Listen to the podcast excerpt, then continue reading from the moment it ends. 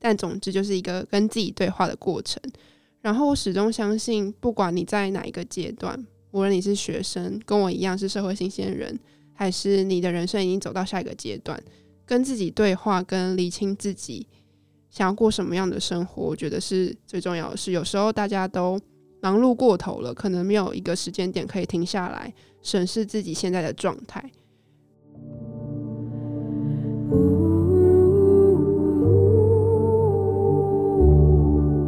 礼拜三，摆渡人聊大人怎么了？这是写给成熟大人的一集。然后这一次呢，我们想要借用 Angela Aki，她在呃二零零几年的时候写了一首歌，叫做《手指近期者给十五岁的你》。这首歌是她跟十五岁的自己在对话。十五岁的她说：“十五岁的我有着无法向任何人诉说的烦恼。如果这是写给未来自己的信的话，想必能一定能够坦率的说出口吧。”其实未来的他自己也回应了，我也有话想告诉十五岁的你，自己究竟是谁，该朝何处前进，只要不断追问，就能够找到答案。其实我在想，我也不是很确定，我能不能够回答十五岁的我问的我的任何一个好奇的问题。我觉得那说不定是很难的一件事。所以这个晚上，我想我们三个也可以写信给彼此，然后或许这封信也刚好就是写给你的，摆渡人。拼了命活出自己的同时，摆渡人。大家晚安，我是艺兴，这是写给 V 的一封信。我想要说的是，还记得对你的第一印象是在我到公司 on board 的前一天，我们在某一个深夜的活动，正式以同事的身份见到彼此。因为我是一个脸盲，所以也许我早在这之前就已经在公司见过你很多次，但那是我对你的第一印象。对我来说，那是我第一次见到你，就在那一天。那天是二零一九年的八月二十四号晚上。然后在这一年多里，我们聊过很多不同的话题。然后我也在你身上、你的岗位看着你表现得宜，甚至展露出比同年纪的女生还来的成熟许多的那个样子。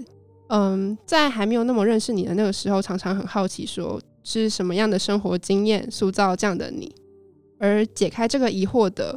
是工作将近半年后的一个 Friday night，我们在没有约好的时候一起到公馆一间有阁楼的咖啡厅吃了一顿晚餐。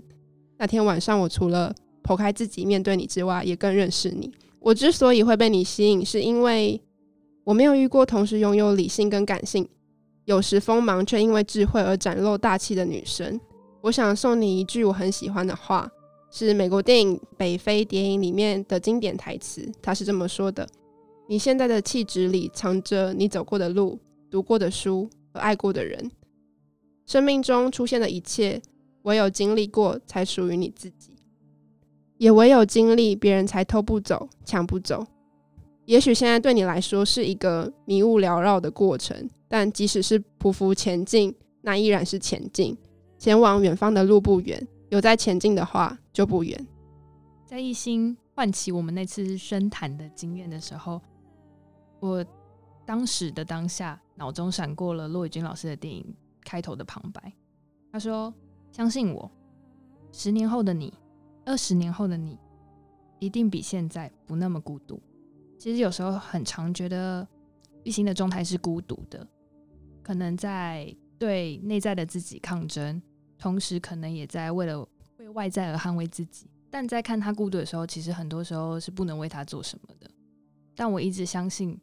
他眼中看到目的地的方向，总有一天他就会到达，而且他不会迷失在路上。大家晚安，我是志军，这是写给异性的一封信。然后我想要引用一部电影，然后我也邀请大家跟着异性一起再看一次这部电影。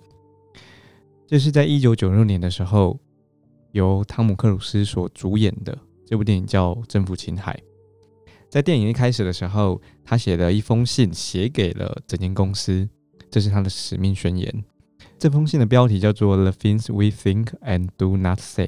他在信中就谈了一个很重要的概念，他说：“大家都忘了职业运动的本质，因为大家不再专注这些客户，不再专注运动本身，然后他们赚很多钱。他告诉整间公司，我们应该接少一点的客户，然后赚少一点的钱，让自己专注在运动事业。”最一开始的理念之上，结果一周之后他被 fire 了。嗯，汤姆克鲁斯被 fire 的时候，他问着大家谁想跟他一起走，大家都很赞许啊，很欣赏他这封信，所有人都列队欢迎，哇，太棒了。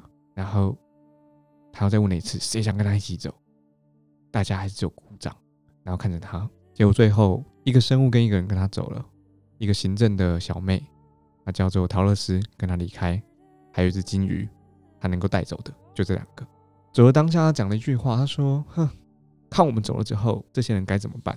如果没有我们的话，结果没有他们的公司依然持续的运转，没有任何改变。他原本手头上的几个运动明星也被其他的经纪人呃给抢走，也就是说，他走对这间公司没有造成任何。”的影响也没有任何变动。在这部电影，所有的不管他跟陶乐斯的相处，在他的工作上，然后在他们最后的情感上，有一个概念我自己非常喜欢。然后这也是我之所以再把这封信从电影里头拿到这个现场来的原因。汤姆克鲁斯他终究不是那样子的纯粹的理想主义者，然后他终究也不是唯利是图的资本家。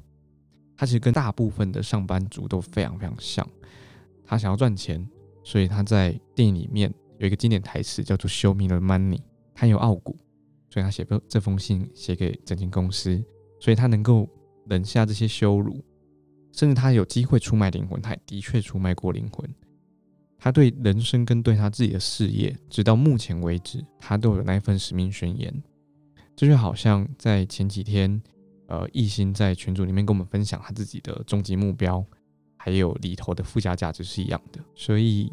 不管是这部电影开头的那其实只有七分钟的一封信，或者是这一次我们再重新把这封信带到呃这个节目当中，我觉得有件事情是我们不能够忘记的，就是不管我们自己在哪里，或者是工作上、感情上，或者你对自己的人生的安排上，你仍然都要有那一份使命宣言。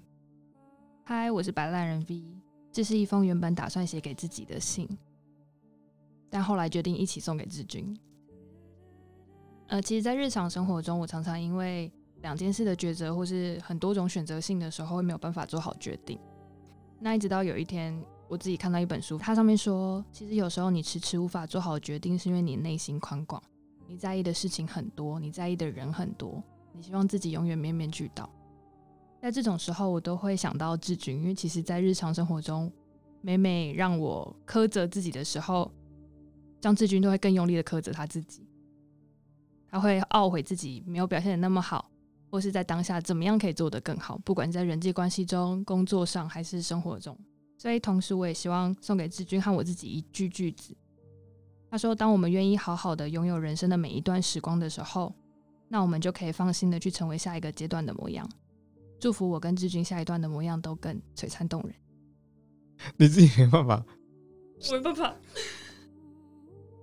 好。好像被酷刑哦！这一段有点长，我得，我得，我得。也太长了吧？怎样？有有侧拍吗？这很智障。跟张军写给小飞的 的文字必须要有那个奉天，我觉得需要谱，我觉得需要谱架。哎，对哦，他需要挂轴吧？卷轴，奉天承招那个皇帝诏曰啊啊，请。这个是写给摆烂人 V 的一封信，然后我想要引用呃《型男飞行日志》这部电影，呃，我想要完整引用它里面的句子，所以现在我也想要邀请这个正在听的听众，你可以跟着 V 一起，然后去想象这个句这个这些句子里头带给我们的一些啊动作跟行为，所以它来自于《型男飞行日志》里头说。想象你正在背着一个背包，然后这个背包很重，它陷进你的肩膀肩膀里面。我不知道各位有没有感觉到，如果还没有的话，跟着我把你生活当中的全部逐渐的放进去。先从小东西开始哦，抽屉啦，把它打开，有些物品装饰，然后那些发圈放进去，感觉一下现在增加的重量，然后开始放大一点点的衣服，那个熨斗。台灯、毛巾、皮垫，现在背包开始有更沉了一些些，可是还不够。我们一起再放更大的东西，沙发啦、床铺啦、餐桌，如果你有那台车的话，也把车子给放进去，把你租的整个房子都放进去，不管它是一单纯的公寓或是整栋的，全部都放进去，把它装进你的背包里头。现在跟着我在一起试着想想看，往前走两步，各位感觉到辛苦了吗？这就是我们每天对待自己的样子。我们每天背着这些东西，然后压着自己喘不过气，然后也走不动了。可是各位，然后包含 V，你别搞错了，走动才是我们真正活在这个世界上真实的样子。所以接下来我们拿出那部打火机，然后把背包烧掉，因为其实这些都一点都不重要。刚烧掉这些，回想一下，有没有哪一个是你值得留下来的？是张照片吗？是那台工作用的笔电吗？我觉得一个都不重要，那全部都可以烧掉。所以你现在有个新的背包了。然后这一次，我想要邀请大家，包含 V，把你以及跟你相关的人都放进去。先从那些周边的朋友。不是很重要的人，朋友的朋友，办公室的同事，然后开始放入一些你相信，而且你甚至愿意跟他们分享内心当中秘密的人。他有可能是你的亲人，他有可能是你的兄弟姐妹，他有可能是你的伴侣。然后最后再把人生当中最重要的那几个重要的闺蜜、最亲近之人给放进去。可是 V 放心，这一次我没有要把你把那个背包烧掉，可是想让你感受一下这个背包的重量，而毋庸置疑的，在你的人际关系当中，这才是你生命当中最沉重的那个部分。因为这个背包之所以沉重，不是这些人的重量，而是因为那些协商、争吵、秘密，还有妥协。然后 V。还有正在听的各位，你们其实没有必要撑起这么多或者这么重的负担，所以何不放下背包？在电影里头的男主角叫做 Ryan，他一直是崇尚着独来独往的个体，他信奉了这套生活哲学，他一个人就可以活得好好的。他自私，然后他冷酷，他不在意人情冷暖，然后他喜欢这样的生活，他也觉得不必要别人任何人的认同。所以他时常感到孤单。在电影的最后啊，女主角叫娜塔莉，娜塔莉跟他吵了一架。娜塔莉说：“感情我不能妥协。”所以人际关系重要吗？重要，它很重。然后我还是诚心的邀请你，再背着他继续走。在我开始讲。接下来这段话之前，我想要先分享一件事情，是因为我平常都会有一个整理自己的习惯。因为以前是习惯写日记，但是因为现在工作关系比较没有办法以日记的方式进行，所以有时候变成周记，有时候变成一季写一次。但总之就是一个跟自己对话的过程。然后我始终相信，不管你在哪一个阶段，无论你是学生，跟我一样是社会新鲜人，还是你的人生已经走到下一个阶段。跟自己对话，跟理清自己想要过什么样的生活，我觉得是最重要的事。有时候大家都忙碌过头了，可能没有一个时间点可以停下来审视自己现在的状态。我一直以来觉得这是一个非常重要的过程，不管你是用写日记的方式，还是静下来思考方式，还是像我一样会把跟自己对话的内容分享在社群网络上面的方式，我觉得都是很好的做法。然后接下来我要分享这一段话，是我过去一年来在我自己的社群平台上有分享过我跟自己对话的内容，然后同时也分享给大家。无论社会化是什么样的过程，我希望你可以不要变，因为我知道入社会进职场对你来说是一个非常大的门槛。前阵子我有读了李维清的《我是许凉凉》这本书，他说这个世界不是对长辈尊敬就会获得宠爱。不是对平辈有爱就会获得情谊，不是对晚辈照顾就会获得敬慕。想要获得尊敬，前提在于不可靠近、不可近还、不可失了分寸。我知道这对你来说是困难的，因为你是一个不善说谎的人。你时常捧着真诚和善良去相信跟接纳很多事情，但是你却发现，也许真实的世界不尽然是如此。你有时候必须小心翼翼的测量人跟人的距离，有时必须要因应某个人的喜欢而呈现某一个样子，或是有时候你可以做自己，但这对你来说一直以来都是尤其困难的事情。我想说的是，即使世界很乱，你应该追求的事情其实不多。要有骨气的生活，保有你对人和世界基础的认知，将想成为职人的梦想累积在实力跟信念之上。要保有信念跟尊严的工作。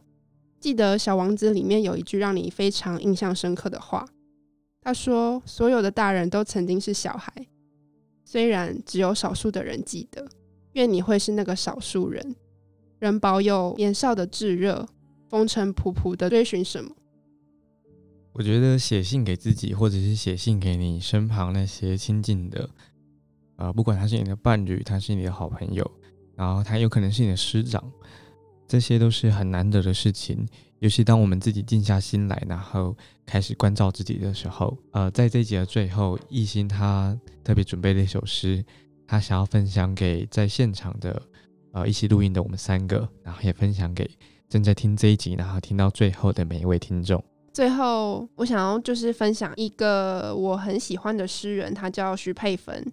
他在我只担心雨会不会一直下到明天早上这本诗集里面写的一首诗，它的题目叫做《生活》。生活，为了诚实，我犯罪；为了受伤，我爱人；为了躲雨，跳进水井。为了活成想要的样子，我每天杀死自己好几百次。我觉得这首诗在讲的意境也好，他想要传达出来的那种为了生活而挣扎的状态也好，非常符合我身边两位的状态。就是如果你是一个对自己要求非常高的人，你有时候激进完美主义，你是你在追求你的工作、你的生活品质，甚至你物质生活上面有一定的坚持的时候。你常常会因为很多事情每天杀死自己好几百次。那我想要分享这首诗给身边两个人，跟现在正在听的听众朋友。至少我读这本这首诗的时候，想到一件事情，就是有人把这样的状态写下来，就代表这样状态的我们并不孤独。你想干嘛啦？录进去了吗？问题最多是他，这就是 Michael，那叫够追哈。我看你哭，好想哭哦！我觉得我这个月死了好多遍了。那我现在还没有哭完之前，我让他录就是最后那一段。那我可以分享这一集的一点点感想。可以啊，就是也录进去的。好。其实，在上个礼拜知道这周提纲有要写给彼此的信的时候，我是写给自己的信的时候，我选择性的抛开自己不去想这件事情。除了这个月来我过得很煎熬以外，然后不断的感觉到成长痛以外，我其实这一个月来很不能正视别人的眼睛，因为我很害怕其中看到的期待也好、失望也好，或是苛责的眼神。但在录完这一集以后，我有一种，有时其实就算你把自己关在塔里面，可是外面人都想救你，如果你自己不把自己放出来，那就没有用。那这也跟我们这个节目的主轴很相关，所以我现在邀请你，如果你的这个月也很难熬，或是如果你有身边的朋友也被困住，欢迎写信给我们。摆渡人拼了命活出自己的同时，摆渡人。